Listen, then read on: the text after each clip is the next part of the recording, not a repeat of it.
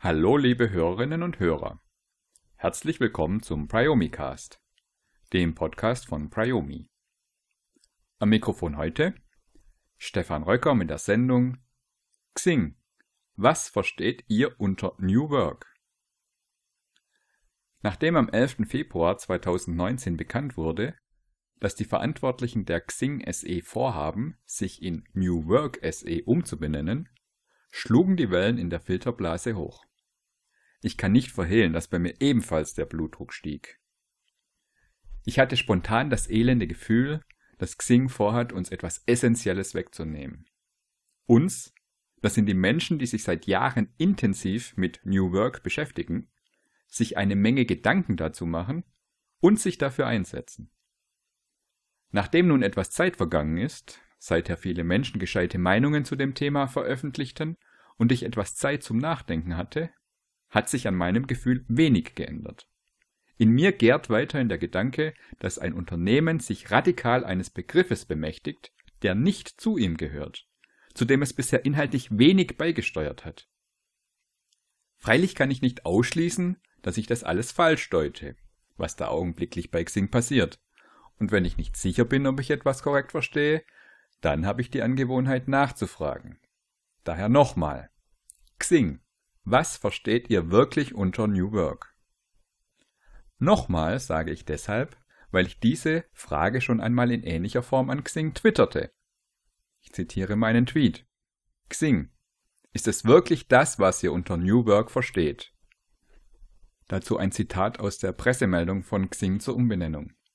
New Work-Kriterien wie flexiblen Arbeitszeiten, Homeoffice oder der Option, Ihren Hund mit ins Büro nehmen zu dürfen. Und es gab eine erste Antwort darauf. Die allerdings verstärkte mein mieses Gefühl nur. Warum? Hört selbst. Hi Stefan. Unser Anliegen ist es, unsere Mitglieder zu unterstützen, dass sie so arbeiten können, wie es zu ihren Lebensentwürfen und individuellen Wünschen passt. Dabei sind die Attribute, die du hier ansprichst, diejenigen, die den Suchenden bei der Jobsuche am wichtigsten sind und häufig angegeben werden. Wie New Work definiert wird, kann natürlich weiter jeder für sich entscheiden. Nun ja, sollte ich dieses Marketing-Sprech ernst nehmen? Ich fragte nach. Okay, verstehe ich das dann richtig, dass ihr bei Xing mit der Umfirmierung den Begriff New Work für euch besetzen wollt, aber inhaltlich keine Positionierung dazu habt, was New Work eigentlich für euch bedeutet? Darauf antwortete niemand mehr. Bedeutet dieses Schweigen Zustimmung? Heißt das, dass ihr von Xing dazu nichts zu antworten wisst? Dann würde das mein mieses Gefühl und meine Vermutung bestätigen. Denn bisher sehe ich wenig in dem, womit ihr euch positioniert, das darüber hinausgeht, was der Begründer der New Work Bewegung Friedjof Bergmann so treffend mit diesem Satz formulierte. Für viele ist New Work etwas, was Arbeit ein bisschen reizvoller macht. Quasi Lohnarbeit im Minirock.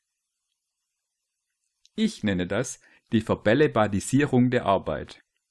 Den Arbeitsplatz ein wenig attraktiver gestalten, einen Tischkicker aufstellen, Flexzeit und Homeoffice einführen und den Hund mitnehmen. Das hat allerdings wenig damit zu tun, was Friedjof Bergmann, mit dem ihr euch so gerne schmückt, unter New Work versteht. Und daher freue ich mich sehr, dass er sich selbst zu Wort gemeldet hat. Ich zitiere Fritjof Bergmann bei haufe.de.